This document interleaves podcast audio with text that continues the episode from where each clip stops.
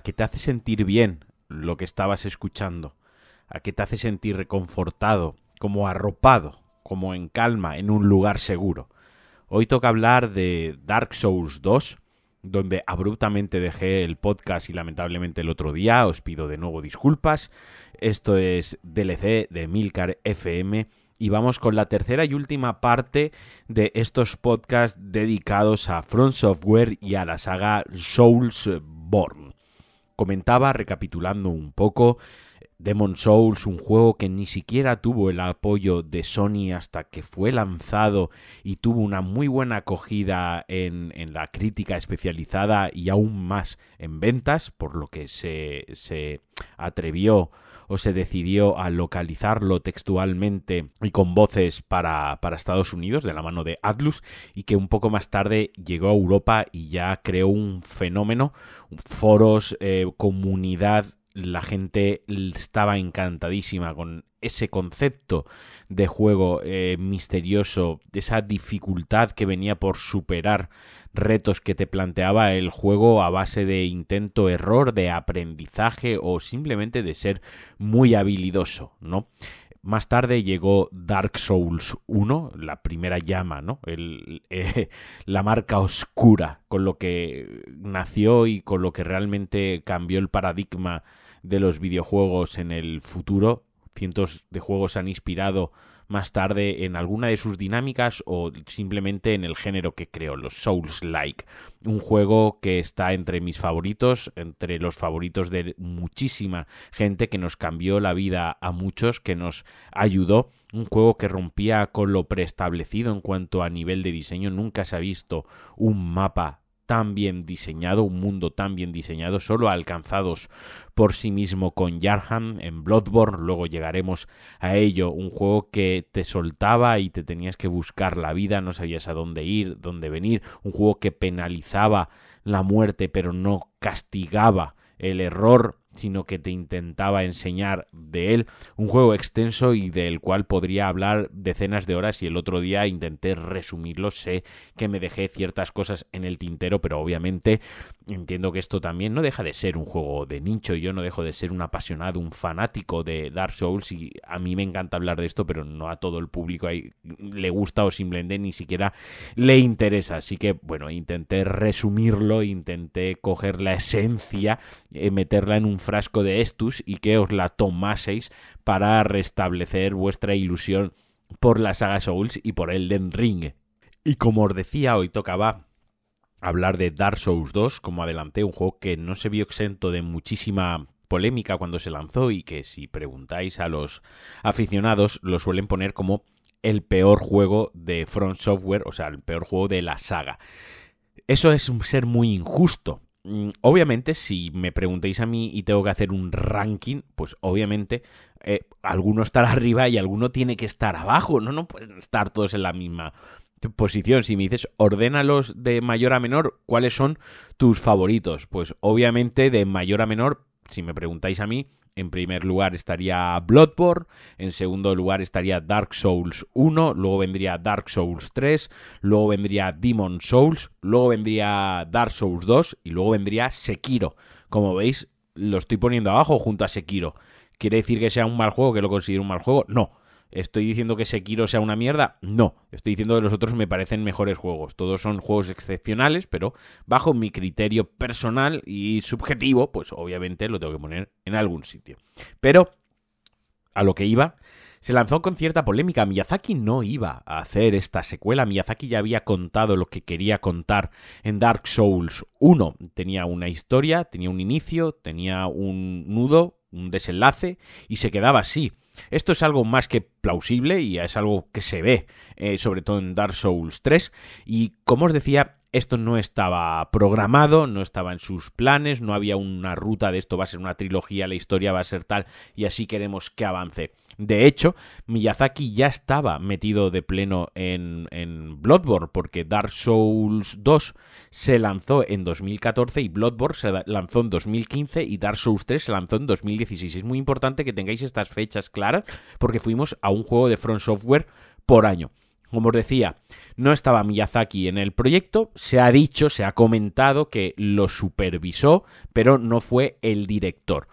Dark Souls 2 se sacó de la manga visto el éxito que había tenido en Occidente el juego, tanto es así que cuando se mostró por primera vez, cuando se anunció el juego, un juego que salía para PlayStation 3, para PC y para Xbox 360, el juego tenía un apartado gráfico espectacular. Habían dado un salto cualitativo en cuanto a lo técnico y a lo visual, que era espectacular. Una armadura de Farron que reflejaba las luces y las sombras, un montón de pequeñas partículas cuando encendíamos una hoguera, cuando encendíamos una antorcha, borbotones de sangre como los que vimos en, luego en Bloodborne cuando atacabas a un enemigo, destrucción del escenario y sobre todo querían que se jugase mucho con la oscuridad. E iba a ser un juego muy muy muy muy oscuro donde el sistema de luz de iluminación iba a jugar un papel fundamental porque querían que en la mano izquierda no fuésemos siempre con un escudo levantado, sino que tuviésemos que ir con una antorcha para poder ver a los enemigos, lo que obviamente nos dejaba una posición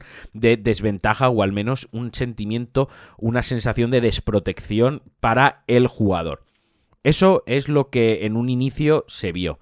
Luego hubo un downgrade brutal pero de los más hardcores que yo recuerdo. O sea, el juego había perdido totalmente todo ese sistema de partículas, había perdido todo ese sistema de iluminación, había perdido muchísimo detalle en el entorno y desde From dijeron que se debía a limitaciones técnicas de las consolas. Mis cojones, porque años después vimos lo que podía hacer una PlayStation 3 con The Last of Us. O sea, no había un problema con técnico con la limitación de las consolas. Lo que pasa que From Software, como ya os dije, es un estudio que la parte técnica, visual y más tecnológica del juego, pues no le dan importancia y no meten tanto esfuerzo en mejorar el... Bueno, de hecho el Ring sigue con el mismo motor gráfico, o sea que ya le va, to... ya he visto vídeos y tal, ya, le va tocando un, un cambio.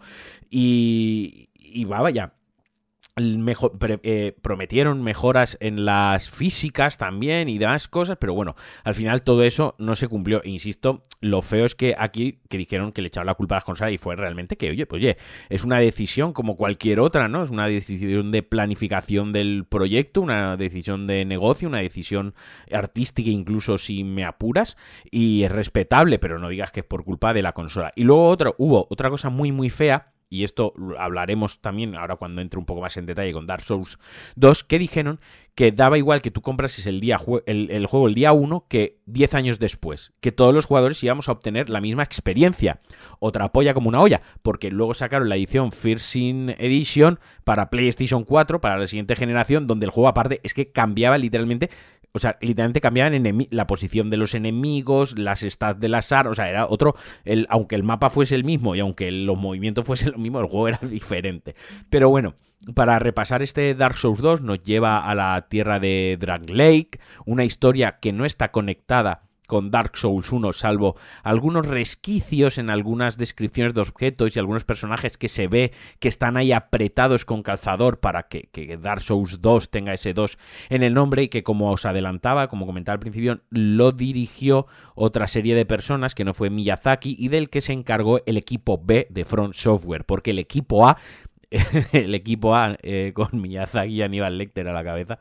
Eh, Aníbal Lecter, no, Aníbal. Eh, joder, ¿qué día llevo hoy? el equipo A de Front Software estaba con, con Bloodborne. Eso se nota porque cuando tú coges Dark Souls 3, Dark Souls 2 tiene zonas increíbles, tiene zonas muy, muy bien hechas, muy curradas, pero que están mal interconectadas entre ellas. Es como si los equipos que, pues tú vas a hacer esta zona, tú vas a hacer esta, tú vas a hacer esta, entre ellos no se hubiesen comunicado bien. Ahí lo que faltó fue una buena dirección del juego. Ahí por eso hago tanto hincapié en lo que Miyazaki no lo dirigió, porque al final el director pues se tiene que encargar de estas cosas. Oye, si estáis haciendo esta zona y vosotros esta, vamos a unir esto que tenga cierta coherencia. Al final en Dark Souls 1 os encontráis muchísimos, muchísimos ascensores. Hay muchísimos ascensores y muchísimos pasillos vacíos que sirven como por una parte para ocultar cargas y otra para teletransportarte, por así decirlo, para llevarte de una zona a otra que no tiene una coherencia. Por poner un ejemplo, el más llamativo o uno de los más llamativos es cuando vas por la zona del pico terrenal. Estoy hablando de memoria y puede ser que se me vaya algún nombre, que ya son años, son muchos Dark Souls y son muchas horas a muchos juegos.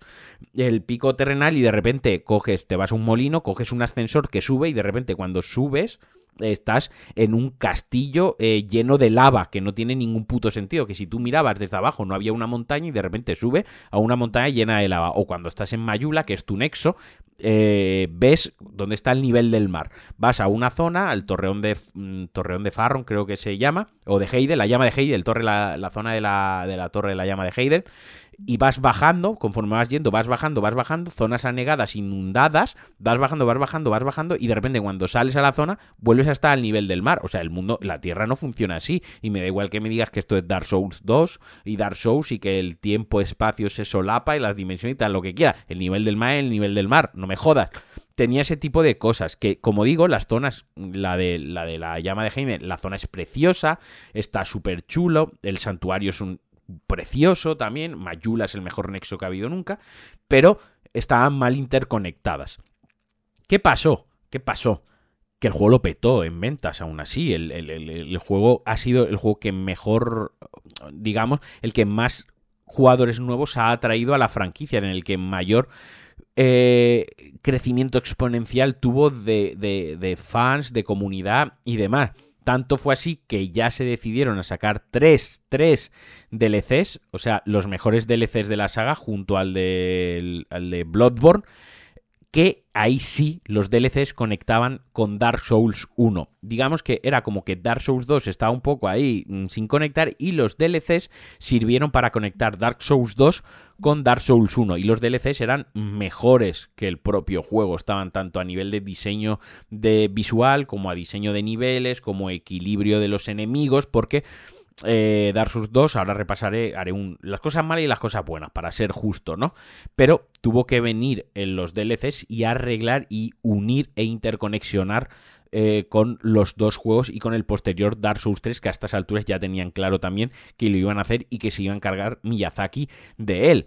Y esto fue porque vendió muy bien. Si llega a vender muy mal, pues te quedas ahí con el Dark Souls 2 como está. Pero bueno, vamos a hacer así un repasillo rápido de lo malo y luego de lo bueno para ponerlo en perspectiva. Un juego que, como os digo, no es un mal juego, que nadie diga, ah, Dark Souls 2 es una mierda, no es un Dark Souls de verdad. No, no, es un grandísimo juego que tiene cosas muy chulas, también cosas muy reguleras y que no está al nivel de las otras de las otras ediciones de la franquicia, de los otros lanzamientos, pero no se desmerece en ningún en ningún momento. Así por primero valorar lo malo, porque me gusta empezar por lo malo, pues como ya he dicho, no estaba Miyazaki a la cabeza, lo supervisó, pero bueno, nos tenemos que creer hasta qué punto lo hasta qué punto lo supervisó, el diseño de niveles inconexos y vacíos, unos niveles sin alma, sin cosas que contar, que era algo muy característico tanto en Demons como en Dark Souls, como ya os dije, que el escenario te contaba algo, era parte de la narrativa emergente, era un personaje más, o si no, el más importante del juego,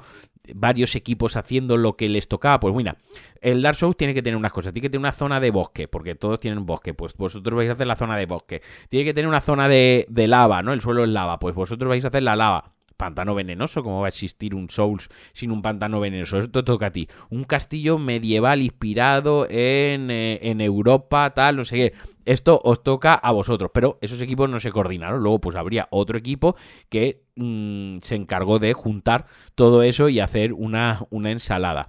Otra cosa, por ejemplo, que no me gustó, era uno de los cambios que introdujo, es que el viaje rápido estaba ya desde la primera hoguera habilitado. Como os comenté, en Demon Souls viajabas al Nexo y había como seis zonas, seis mundos a los que viajabas de un mundo a otro. Luego en Dark Souls 1 que todo era un mapa interconectado de principio a fin hasta que no llegabas a la mitad del juego y cogías una vasija de no sé qué historia, ahora no me acuerdo el nombre, no podías teletransportarte, o sea que te pasaba a lo mejor 30, no, pero 15 20 horas de apuro sin poder hacer viaje rápido, sí, aquí no. Aquí el viaje rápido estaba habilitado desde el primer momento, lo que le quitaba a la aventura esa sensación de exploración, ¿no? Y, de, bueno, voy a arriesgarme a ir un poco para allá, si sale mal me toca desandar, ¿no? Pues tú ibas, avanzabas, llegabas a una hoguera, avanzaba un poco más, me matan tres veces, bueno, tengo la hoguera, me voy para otro lado, ¿no? Perdía ese puntillo también lo hacía más accesible.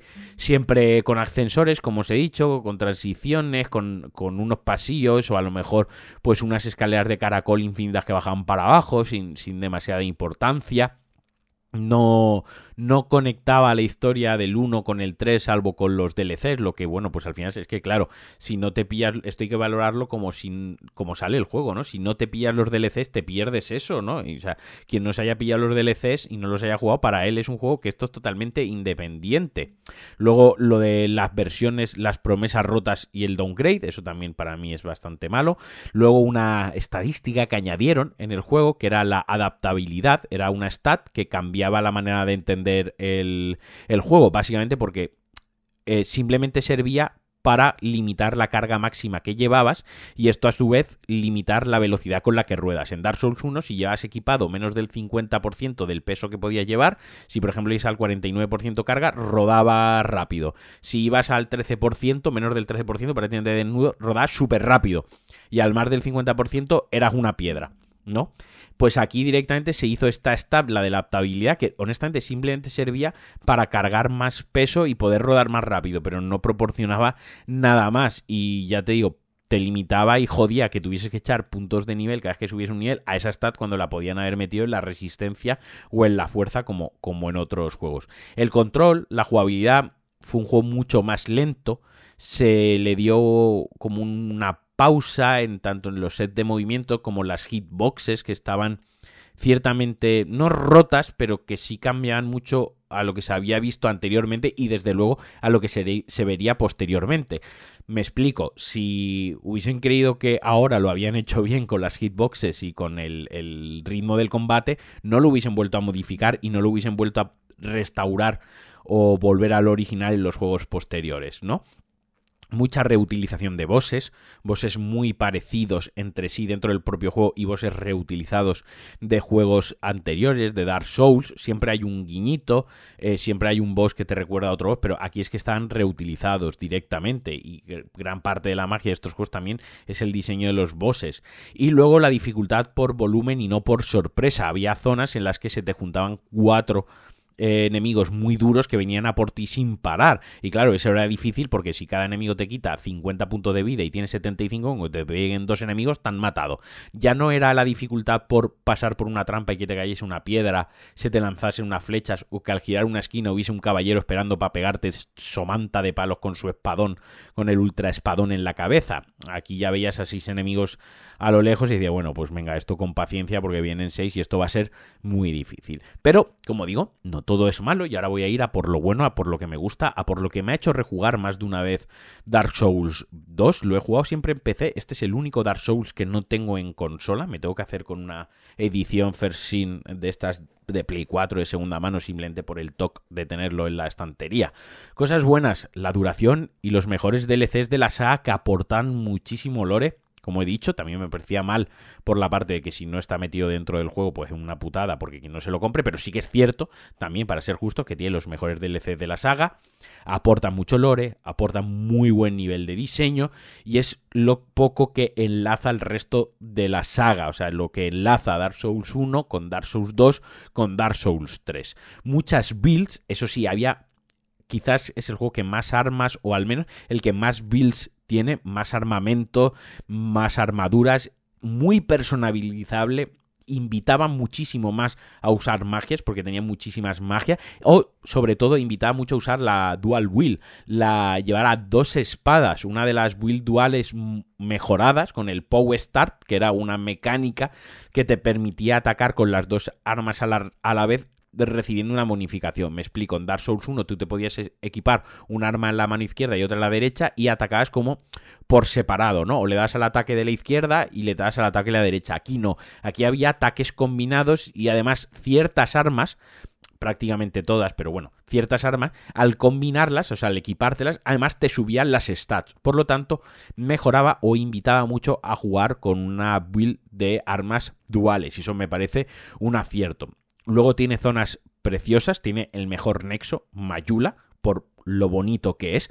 Esa música, esa música con la que he abierto el podcast, esa música que tengo puesta ahora de fondo mientras eh, grabo esto, mientras os cuento esto. Melancolía pura, ¿no? Muchísimos secretos en el propio Nexo. Para ser un Nexo tenía muchísimos secretos. Ese pozo, ese pozo que decías, ¿qué va a pasar si bajo ahí? ¿Cómo bajo? ¿Me voy a matar? ¿Qué coño hemos hecho? O esa casa que no se podía abrir. Esos cerdos también. Muchos secretos para ser un simple nexo y además el nexo que más caminos abiertos tenía desde el inicio, el que te hacía sentir más perdido, en contrapunto a lo que os comentaba de los viajes rápidos que precisamente te ayudaban a sentirte menos perdido, sí que es cierto que era el que más perdido te hacía sentir porque tenía muchísimos, muchísimos caminos abiertos desde, desde el inicio. Recuperada de Demon Souls, mi mecánica favorita, que es que cuando mueres te desciende la vida total. Es decir, si tú tienes una vida de mil puntos, cuando mueres se te baja a 750, cuando mueres a 700, cuando mueres a 650, hasta que usabas un, creo que era un... ¿Cómo lo llaman aquí? Se me acaba de ir de la cabeza, estoy quedando fatal. El del Dark Souls 1 es una humanidad, en el Dark Souls 3 es un ascua, en Dark Souls 2 ahora mismo no me acuerdo, pero el objeto que utilizas para revivir, ¿no? Como para volverte humano y, y recuperas otra vez toda, toda tu barra de vida. O sea, eso me parecía algo genial. Y también recuperaba los ítems de curación como las piedras, que eso venía de Demon Souls. En Demon Souls no te curabas con el frasco de Estus que lo recargabas en una hoguera. El Estus básicamente es un frasco que recoge el poder y recoge fuego de la hoguera y eso te, te cura, ¿no? Pues aquí, aparte de tener frascos de Estus, recuperaba los ítems de curación, que son unas piedras, unas gemas de vida, que de un solo uso que te recargaban vida. A mí eso eh, me gustaba. Eh, una otra cosa muy chula que tenía Dimo, eh, Dark Souls 2, las ascuas de la adversidad, que es otro cambio de Dark Souls 2 versus los anteriores. Llegaba un momento tú siempre en, en, Demon Souls y en Dark Souls tú podías farmear las zonas, es decir, lo que os comentaba, ibas a una hoguera, descansabas, todos los enemigos se restablecían, los matabas, ganabas sus almas, volvías a sentarte e ibas haciendo eso recurrentemente. Si te, faltaba o necesitabas nivel para superar otra zona, pues te una zona y decías, venga, voy a farmear aquí almas. O por ejemplo, en esta zona estos enemigos sueltan titanitas, que me viene muy bien para mejorar la armadura o mejorar o subir de nivel el alma el arma. O este enemigo suelta este casco. Venga, voy a farmearlo. Voy a ir mm, recargando los enemigos del nivel, descansando en la hoguera y matándolos una y otra vez. En Dark Souls 2 llega un momento que ciertos enemigos ya no reaparecían. O sea que ya lo habías hecho y ya no, no podías volver a farmear la, la zona. A no ser que utilizases un ascua de la adversidad. Que era que esa zona en concreto la subía a New Game Plus. Aunque tú no hubieses pasado a New Game Plus, aunque fuese tu primer run, si tú llegabas a una zona, ya te habías farmeado todo lo que te podías farmear, no podías farmear más, no podías matar más enemigos, pero querías por X motivo, porque no te habían dado el set que querías, porque te faltaba, perdón, me estaba poniendo un poco cómodo, porque te faltan unas almas para subir de nivel o cualquier cosa, usabas la escuadra de la adversidad, pero la zona se volvía mucho, mucho más difícil, incluso en algunas zonas con enemigos nuevos. Esto era un auténtico puntazo y a mí me, me, gustaba mucho. De hecho, incluso te permitía conseguir X objetos que se obtienen en el New Game Plus o en el New Game Plus Plus en la segunda, en la tercera vuelta, con las ascuas de adversidad se podían conseguir a la primera. Luego los pactos, tenía un montón de pactos, como por ejemplo el pacto de los campeones, que subía la dificultad del juego base. Bastante chulo si querías incluso que el juego fuese más difícil en general, no con las ascuas de adversidad. Digo, todo el juego te podías, eh, te podías apuntar, a decir, como el que se apunta a yoga en su barrio te podías hacer de, de, ese pacto. Y luego tenía el mejor sistema de New Game Plus, de nueva partida Plus de toda la saga, porque literalmente también cambiaba enemigos de lugar, había enemigos nuevos, había ciertos bosses que cambiaban sus patrones, objetos, o sea, era no solo era el mismo juego ahora con más nivel todo, sino que realmente cambiaba. Y aquí llegamos a lo que a mí me considero, o sea, lo que yo considero la guarrada eh, máxima que ha hecho Front Software, la, peor guarrada que, ha hecho nunca y que a mí, honestamente, me molestó. La Scholar of the First Sin, el erudito del primer pecado, que se trató de un como una GOTY Edition tampoco, sino como una expansión general del juego. Era la versión, como ellos dijeron, definitiva, que hay que ser un poco hijos de puta, porque entonces la primera que me lanzaste y no era la definitiva, desgraciados, y llegó a consolas de la siguiente generación, llegó a PlayStation 4 y a Xbox One, que además de llevar todos los DLCs también traía mejoras gráficas, pero fijaos si fueron cutres en este sentido, en este momento, en este aspecto, que ni con esta versión mejorada con los gráficos y toda la historia, dejaron el juego como se vio la primera vez, seguía teniendo downgrade. Pero además también traía otras cosillas que cambiaban mucho, por eso os he dicho, me parecía una guarrada, porque el juego, ellos dijeron, insisto, que no iba a cambiar la experiencia, lo jugases el día 1 o el año 10, pero por ejemplo tenía, mm, eh, tenía NPCs adicionales para mejorar la historia, o sea, ya ahí sí que metieron NPCs para unir todavía mejor el Dark Souls 1 con el Dark Souls 3, eh, algunos parámetros de las stats para balancear un poquito el juego, también cambiaron la descripción, la descripción que aquí es muy importante porque es parte de la narrativa, pues también para unir a, Dark Souls 1 con el 3 y que dos, el 2 formase parte, también metieron descripciones diferentes a los objetos, mejoraron el matchmaking en línea, gráficamente, sonoramente y en rendimiento pues era mejor en PlayStation 4 y aumentaron también el número total de jugadores eh, por sesión, ¿no? En una partida, que era a 6 en total. Pero de salida hubo un problema porque es que cuando lanzaron el juego en PlayStation 4 iba a 60, tenía un bug que las armas tienen desgaste, ¿de acuerdo? Entonces, como el juego iba a 60 frames, eh, y el juego original iba a 30 en consolas, cuando se lanzó y el juego iba a 60 frames, las armas se desgastaban el doble de rápido. Obviamente eso lo corrigieron enseguida, pero bueno, lo cuento como una curiosidad. Y bueno, esto fue Dark Souls 2, todo un éxito de ventas, todo un juego que salió regular, salió bien, pero regular, pero que finalmente con, con pese a la guarrada de la Scholar o de First Edition con The Lost Crowns, las coronas perdidas, que fueron los tres, eh, los tres DLCs. Es un juego que actualmente tiene, creo que, un Metacritic de un 92 sobre, sobre 100, o sea, una putísima pasada. Es muy buen juego, tiene zonas preciosas, tiene auténticas locuras a nivel visual.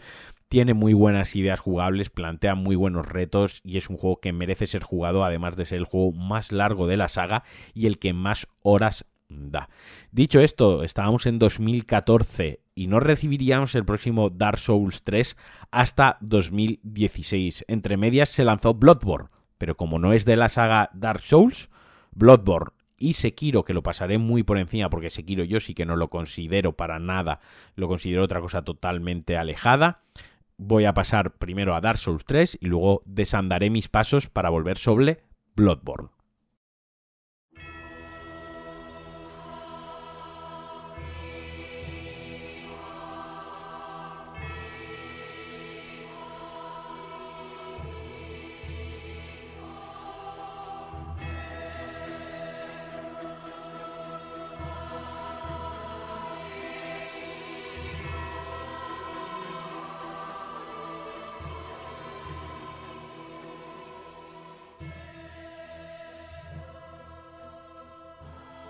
Escarpias como pelos, pelos de escarpia, la piel de gallina solo con escuchar esta canción, esta melodía, esta banda sonora, la que más he quemado de un videojuego. Llega el momento de hablar de Dark Souls 3, ya con el fervor, ya planificado, ya otra vez con Hidetaka Miyazaki a la cabeza en la dirección del juego. Se lanzó en marzo de 2016 Importante reseñar que se lanzó un año después de Bloodborne, ahora haré, ahora os diré porque es importante tener esto en mente. Y para mí en lo personal, un Dark Souls muy importante porque fue el Dark Souls con el que yo tuve la oportunidad de conocer a Miyazaki, de que me firmase mi Bloodborne, de que me firmase mi edición especial de Dark Souls 1 en PlayStation 3. Pude viajar, fue mm, el primer viaje de prensa que hice. Eh, jugué unas horas antes, o sea, unos días antes jugué unas, unas, unos días, ¿no? Y un par de meses antes, a la primera vez que se enseñaba en una catedral muy chula de Hamburgo ahí, con un órgano, gente tocando, comida, bebida y un montón de... Era como en una iglesia, habían puesto las zonas de jugar en los bancos de, de donde te sientas a la misa. Estaba muy bonito, estaba muy chulo. y para mí es muy especial todo lo que rodeó ese lanzamiento. Pero más allá de fanatismo y de subjetividad, siendo objetivo, Dark Souls 3 ya se planteó como el cierre de la saga. En este caso, éramos el señor de la ceniza, ¿no? íbamos a ser el campeón de la, de la ceniza. Cerraba ya totalmente eh, la historia. Miyazaki lo tenía claro, este era el último Dark Souls y tenía la labor por delante, la difícil tarea de cerrarla con el cariño que los fans queríamos, cumplir todas esas expectativas, arreglar los huecos narrativos que había dejado Dark Souls 2, intentar medio, medio meterlo ahí y encajarlo como, como ya os había dicho hablando de Dark Souls 2. Y era un juego más grande, mejor, que refinaba todo lo que se había visto hasta el momento, en concreto y muy mucho hincapié en la jugabilidad y que a nivel de diseño de mapa volvíamos a tener un mapeado al estilo Dark Souls 1 interconectado prácticamente enorme. Un juego que sí que es cierto que habría dado un poco más la mano a los nuevos jugadores. Un juego que ya se lanzó en, en, PlayStation 4, en PC, un juego que técnicamente ya estaba muchísimo mejor y que, como os decía, su principal cambio fue que las animaciones de los personajes eran mucho más rápidas. Si os comentaba, si os he comentado que en Dark Souls 2 el juego era algo más tosco y más lento, en este era mucho más rápido, más ágil. Y esto viene de Bloodborne, porque Bloodborne se lanzó un año antes. Bloodborne era un juego en el que no tenías escudo, tenías que esquivar y hacer parry. Es un juego súper vertiginoso a la hora de luchar. Y esto lo trasladaron a Dark Souls 3. Y entre otros cambios, por ejemplo, también introdujeron que cuando te curabas con un Estus te podías mover, que en los anteriores no, en los anteriores tenías que estar eh, quieto. También se hizo mucho trabajo por que las clases de magia, los hechizos eh, y demás se utilizasen más y mejor. Como digo, un juego increíble con una zona pantanosa increíblemente asquerosa, pero a la vez desafiante y súper bien diseñada. Un juego que cogía elementos, referencias, nostalgia de los anteriores eh, Dark Souls y que poco más puedo decir de que es un juego redondo y casi perfecto. Un juego que además recibió dos DLCs increíbles, La ciudad anillada y las cenizas de Ariandel, que a nivel de diseño, vamos, yo tengo el artbook y tengo algún libro más de diseños conceptuales de Dark Souls 3 y es putamente increíble el trabajo titánico que había detrás. No, no superó a Bloodborne, porque eso nunca lo, van a poder superar a nivel de, de, arte conceptual y de arte y de. ¿no? Pero era increíble. Yo, además, tengo la edición Prestige, esta que viene con la, con la figura tochísima. Tengo que decir, un día hablaremos de lo de las ediciones especiales que una edición que me defrauda bastante por la calidad en sí de los materiales. Pero vaya, de Dark Souls 3, pues llegábamos al reino de, de Lothric, que estaba al borde de petarse, de irse a la putísima mierda por culpa de la maldición de los no muertos, que ya la habíamos visto en Dark Souls 1. Y como, como decía, se basó, se, se centró en mejorar todo lo que habíamos visto anteriormente. Un juego que en duración no alcanza a, a, Dark Souls 2 en cuanto a horas en bruto de juego, pero sí un juego que también tiene muchísima profundidad y tiene muchísimo contenido, muchísimas side quests, muchísimos personajes secundarios, muchísimos secretos, un juego que también requiere pasártelo varias veces para descubrirlo todo. Yo sé que esto, la mayoría de la gente dirá que puta pereza tener que pasar un juego cuatro veces para descubrirlo todo. A ver, si te lo pasas una vez, te has pasado el juego, lo has disfrutado y te lo has pasado de puta madre, pero sí que es cierto que necesitas pues pasar varias veces para, para verlo todo. Y que no me quiero enrollar demasiado con Dark Souls 3 porque ya os digo, es que es más, mejor, redondo y genial.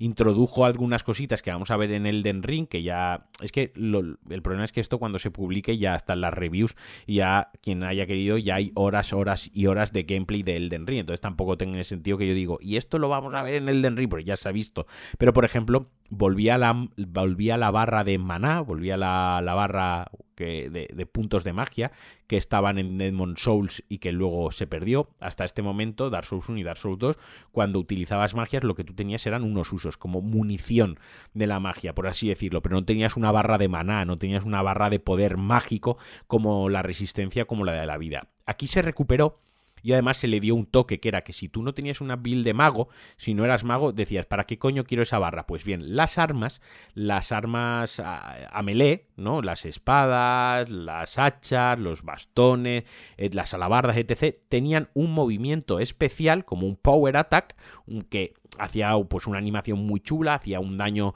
masivo devastador y en que en la mayoría de los casos era inútil porque el tiempo que empleabas en ejecutar ese movimiento te crujían a palos. Pero bueno, lo que sí que molaba es que usabas esa barra de esos puntos de mana para hacer esas acciones especiales con el arma. Y aquí vino otro de los cambios que es que los frascos estus, ahora tenías tus frascos estus de recuperar vida y tenías tus frascos, tus frascos, iba a decir, tus frascos de estus para recuperar mana pero el total de frascos es el mismo. Kizir, ¿qué quiero decir? Por ejemplo, tienes 10 frascos, pues te podías repartir, quiero llevar 7 para vida y 3 para maná.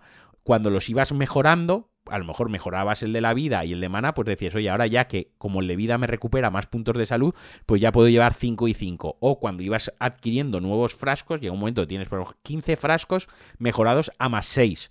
¿No? Pues ya dices, pues oye, de los 15 frascos mejorados a más 6 me dejo 7 eh, frascos o 10 frascos para vida y los otros frascos para maná, para magia, para puntos especiales, ¿no?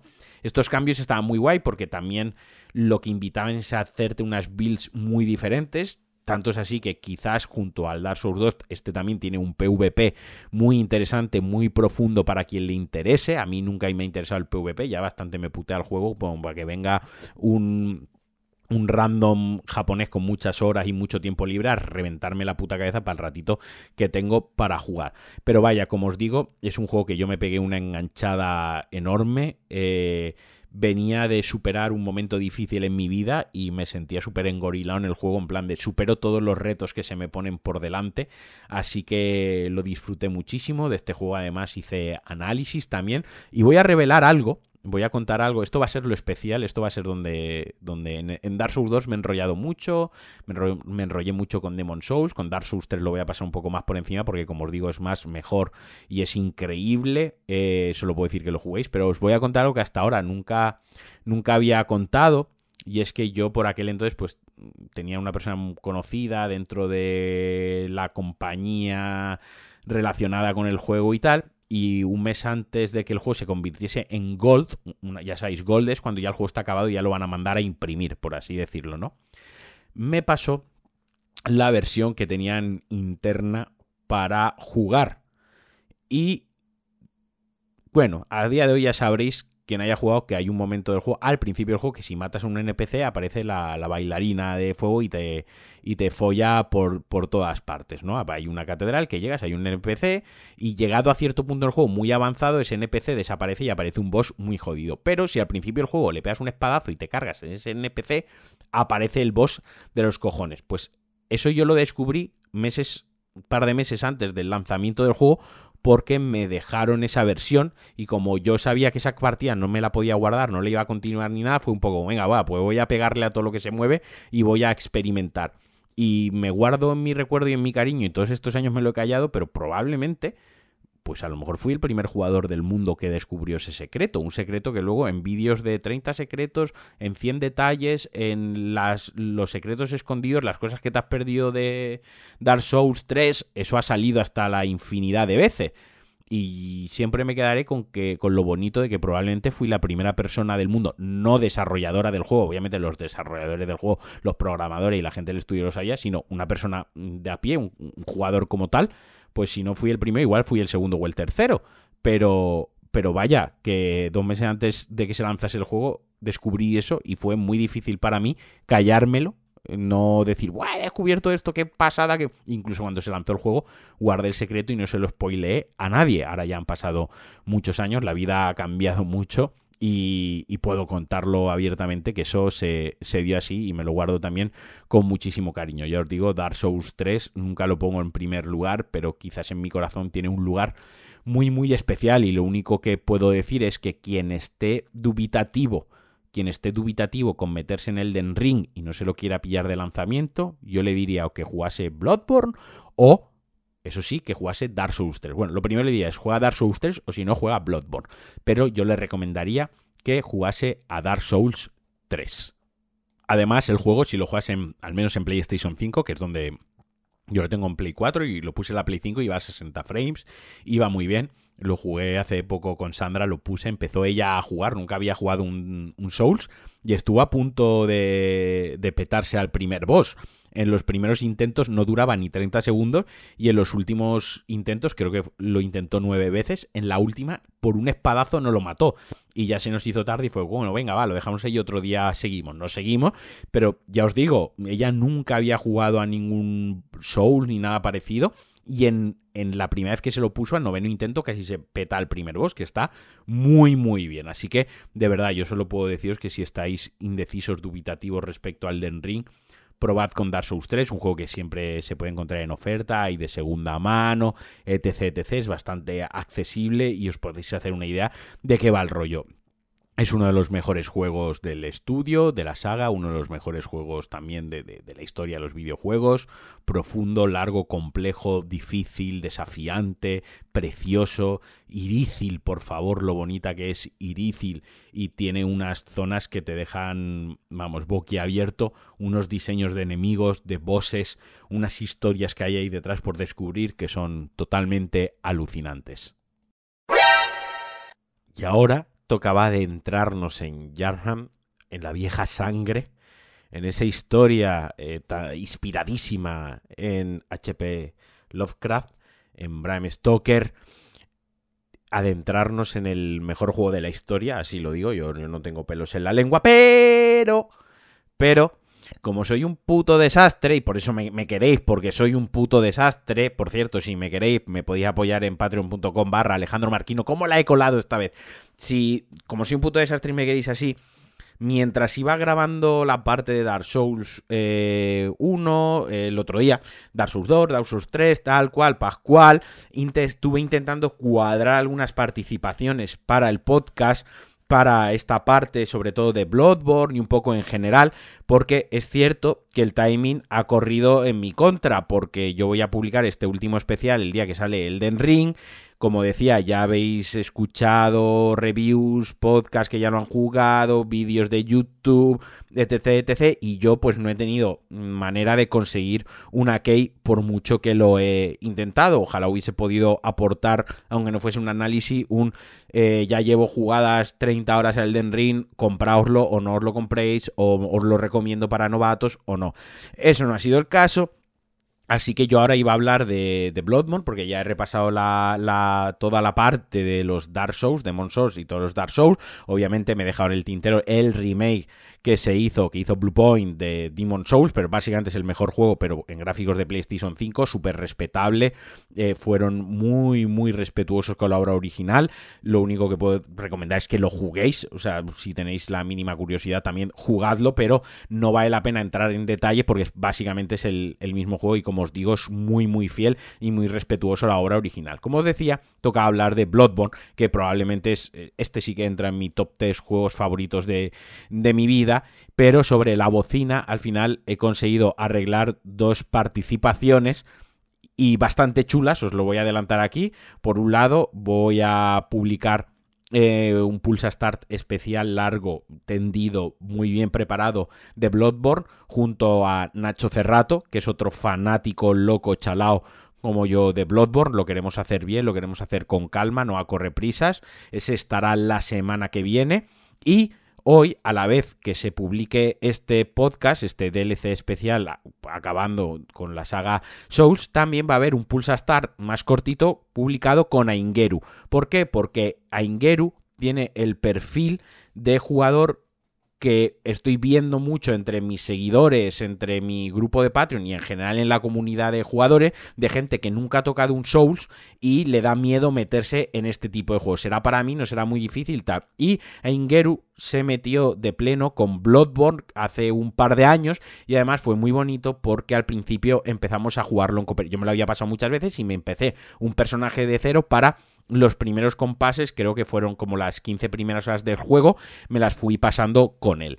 Eh, así que lo tenéis ya publicado también, os, cuando acabéis este podcast os vais a, Pulsa Start y os lo ponéis donde él os cuenta cómo fue su primera experiencia. Lo que sigue yo voy a contar por mi cuenta que en los, DL, los DLCs, iba a decir, los online de, de la saga Souls son un poco especiales, un poco esto a mí nunca me ha acabado de gustar, pero es una cuestión muy muy personal y es que si yo me conecto a la partida de mi amigo, todo el avance que yo hago con él es ayudándole en su partida, que sí, que yo gano experiencia, gano lo único que gano es experiencia para subir de nivel, pero ni gano ítems, ni desbloqueo un atajo, ni avanzo en el nivel, y si mato un boss, lo mato en su mundo, eso es muy importante, lo mato en su mundo, pero cuando regreso a mi mundo, es decir, a mi partida, a lo mejor ese boss todavía no lo he matado, ¿Vale? Entonces sí que tengo mucho más nivel porque he ayudado a mi amigo, pero tengo que matar a mi boss. Entonces estos juegos se suelen jugar en cooperativo con, venga, primero nos pasamos tu zona, yo te ayudo a ti a pasarte tu zona y luego tú te vienes a mi partida y tú me ayudas a mí a pasarme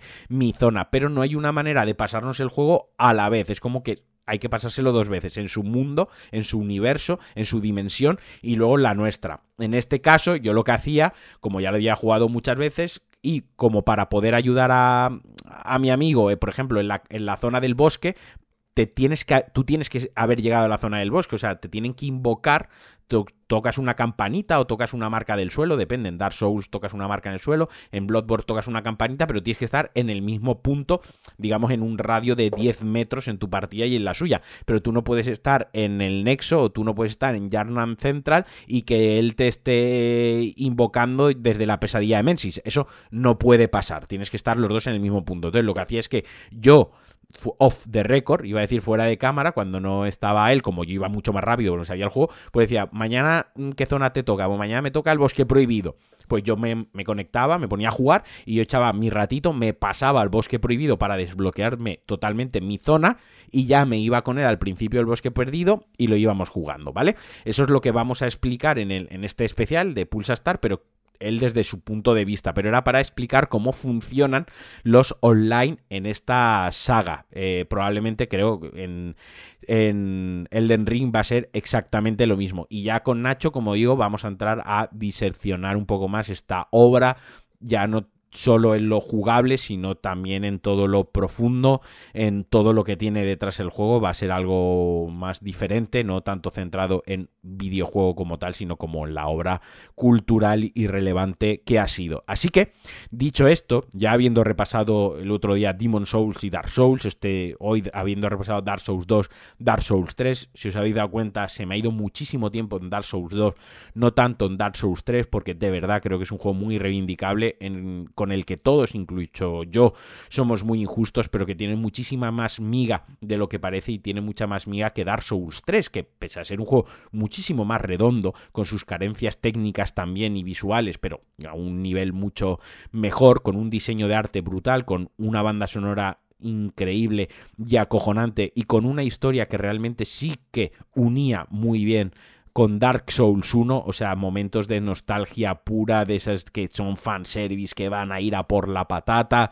que mejoraba muchísimas cosas, pues obviamente siendo tan perfecto y tan bueno, pues tengo menos que reivindicarle y, es más sencillo decir, jugadlo, es muy bueno, a mí me encantó, me lo paso un montón de veces, es la puta hostia, pero claro, ya es el 3, o sea, obviamente el 3 es muy reincidente sobre los dos anteriores y sobre la base de Demon Souls. Así que por último me queda repasar de una manera muy, muy rápido al a Sekiro, ¿no? Sekiro Dice Twice es un juego que se lanzó en marzo de 2019, como veis, hay una, hay una máxima, los juegos de Front Software se lanzan entre febrero, marzo, abril, suele ser cuando se lanza, que volvíamos a estar ante un juego de, de acción, de aventura, en tercera persona, desarrollado por Front Software, y esta vez no de la mano de Bandai, esta vez no de la mano de Japan Studio de Sony, esta vez de la mano de Activision. También un juego dirigido por Hidetaka Miyazaki que abandonaba totalmente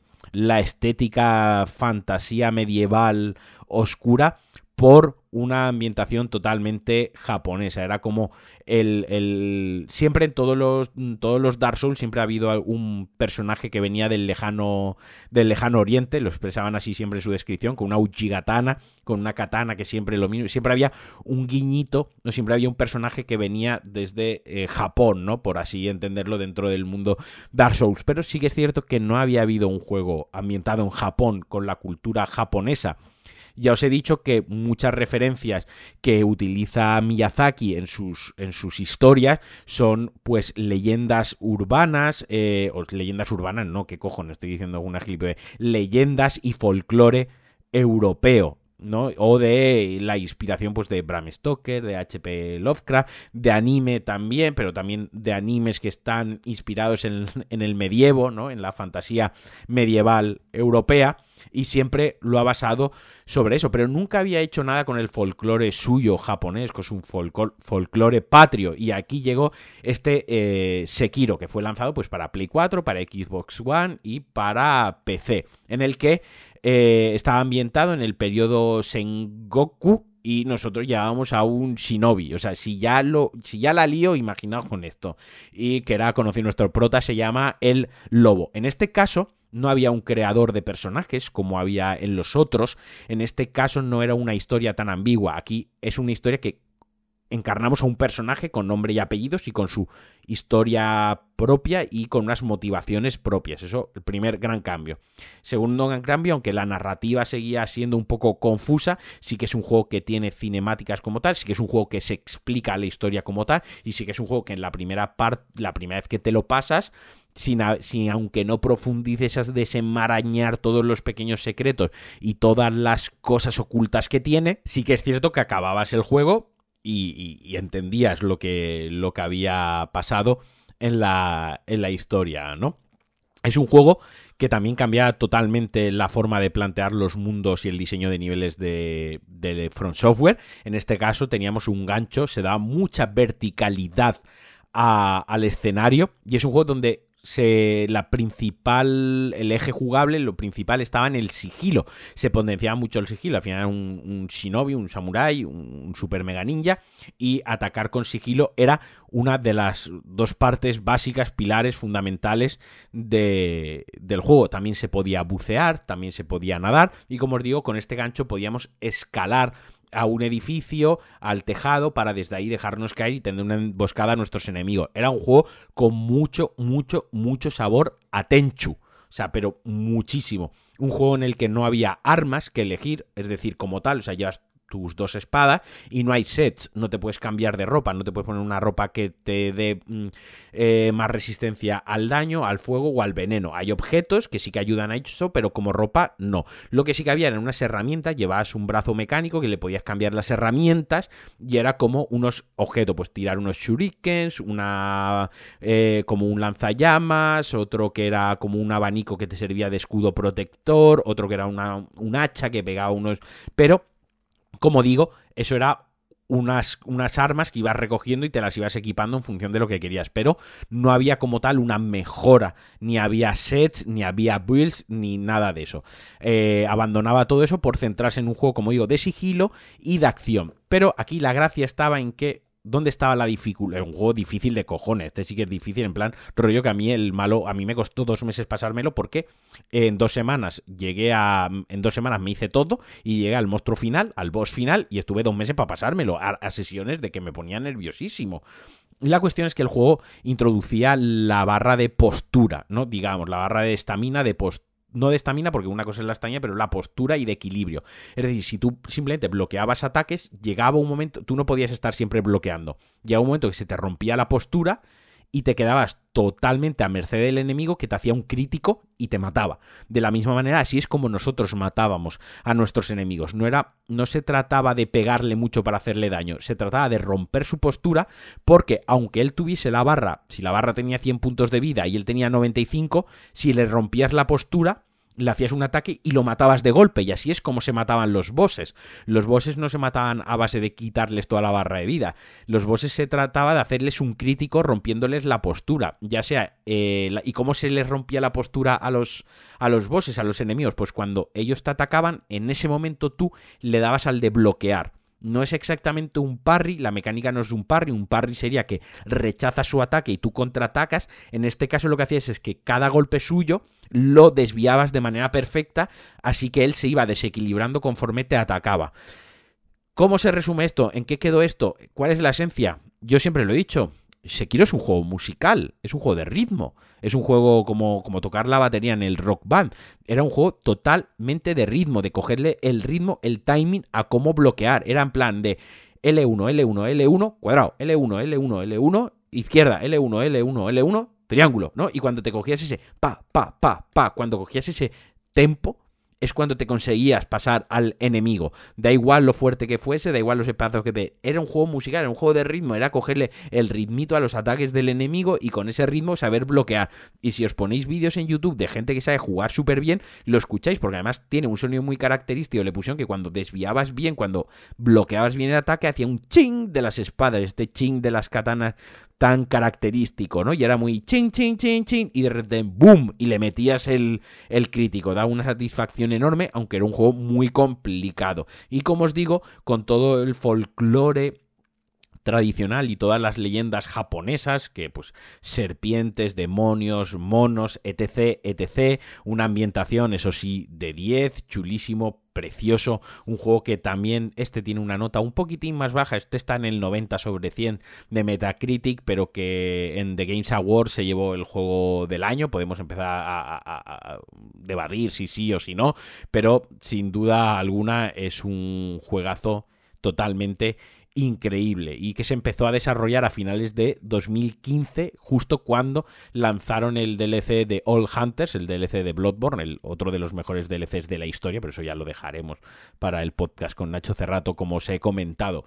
Bueno, lo que os quería comentar de Sekiro, pues que es el juego que sí, que sigue manteniendo esa fórmula de descansar entre comillas en hogueras, de tener un nexo con un lugar seguro, con personajes que te pueden traicionar o no, que revives a los enemigos cada vez que reinicias un área, con bosses muy complicados, con niveles que subir pero de una manera un tanto diferente, es decir, esas esencias, esa magia front software, esa sí que está. Y en este caso la dificultad no venía dada por muchos enemigos, aquí sí que había sorpresas, aquí sí que había zonas complicadas, en plan de que en sí la, donde habían puesto un enemigo atacándote desde lejos te hacía caer del puente si no saltabas en el momento adecuado para esquivar. O sea, era un juego muy, muy chulo a este es el que menos he jugado, solo me lo he pasado una vez porque de verdad me lo hizo pasar tan mal, pero sé que en algún momento me lo volveré a jugar porque la ambientación está muy chula, el combate es muy divertido, muy satisfactorio y de verdad que aunque es el que yo siempre pongo por debajo porque es el que más se aleja de los, de los demás y la estética a lo mejor no es la que más me llama, quiero decir a mí con todo lo, lo japonés, samurai y tal, me cuesta un poco me cuesta, me cuesta un poco conectar en este tipo de cosas. Pues, por ejemplo, con el Ghost of Tsushima también me costó un poquitín conectar, pero que como digo, también es un juego chulísimo. Lo que pasa es que no es el juego que yo recomiendo. Nunca he jugado a nada de Front Software. Juega Sekiro, eso yo nunca lo diría. Es un error de, de facto, es un error enorme. Y bueno, hasta aquí el especial. Eh, podría decir cosas de Elden Ring, las iba a decir. ¿Qué vamos a esperar? ¿Qué espero?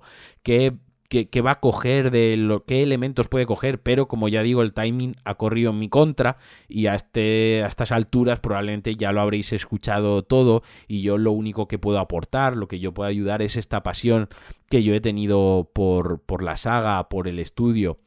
Juegos que han ayudado a mucha gente a superar depresiones y hay, hay artículos muy buenos de cómo, cómo la música de Dark Souls y cómo el propio juego trata la depresión y trata al jugador juegos que me han ayudado a superar momentos difíciles de mi vida, juegos que me he pasado tras haber tomado decisiones duras en mi vida y por ello he podido afrontar mejor el juego.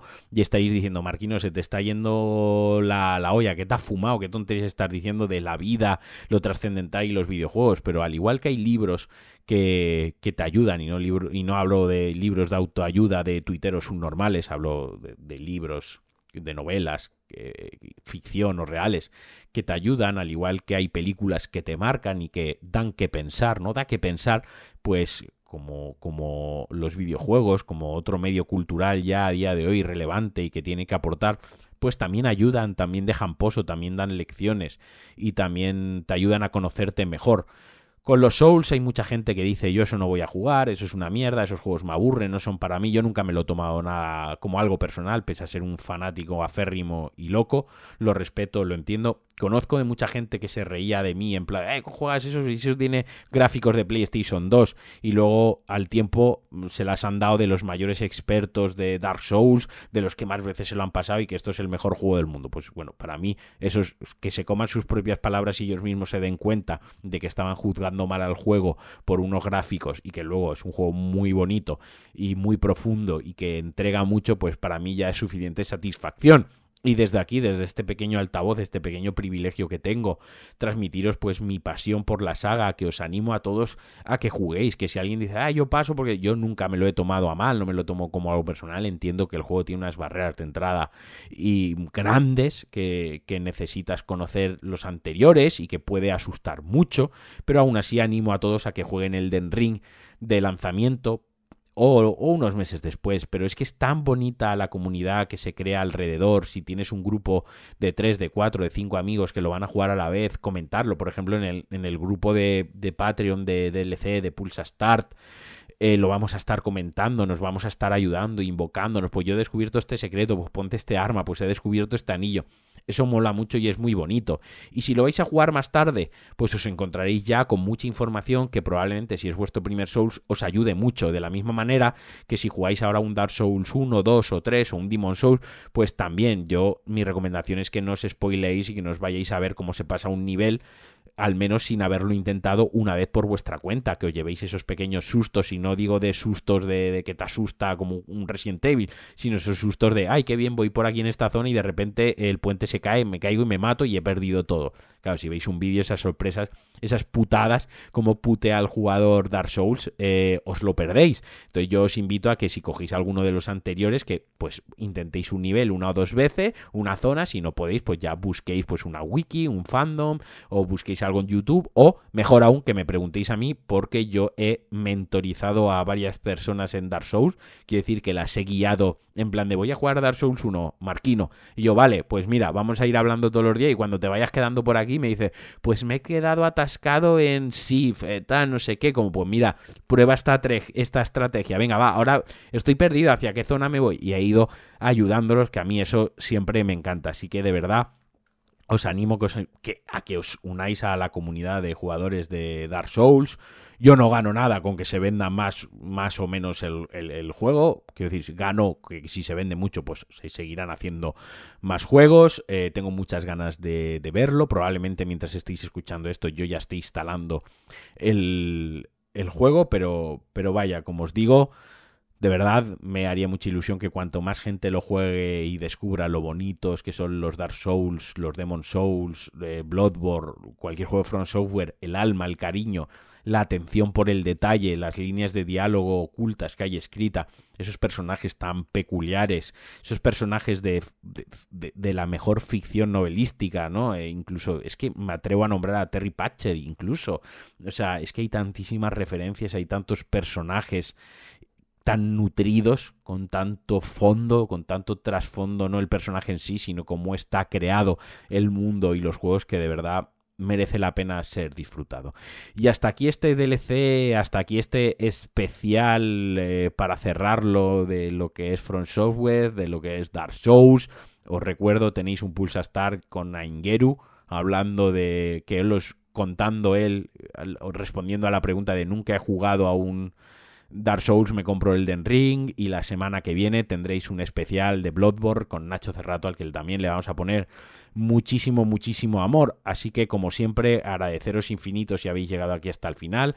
Me gustaría mucho que si estos especiales os han gustado, pues los compartáis, porque tengo otras sagas como Metal Gear Solid, por ejemplo, u otros estudios como Platinum Games, de los que me gustaría también hacer especiales y entrar más en profundidad pero al final pues quiero saber un poco el, feedback, ¿no? Me gustaría, pues si os ha gustado que lo compartáis en Twitter, que lo compartáis en grupos, que me escribáis, pues me ha gustado, pues no me ha gustado, pues la próxima vez prefiero que lo hagas un poco más serio, con más información, más fecha, o prefiero que lo hagas así distendido, contando tu experiencia sin entrar en detalle, porque como digo, hay gente muy buena en Internet que hace artículos, hace investigaciones y hace escritos y vídeos muy buenos y muy profundos y yo por, por, por tiempo y, porque, y por inexperiencia pues a lo mejor no puedo alcanzar esas cotas de calidad, pero yo os intento expresar lo que tengo dentro y lo bien que me lo paso yo con los videojuegos. Así que de verdad os agradece un montón el feedback. Si me decís que os han parecido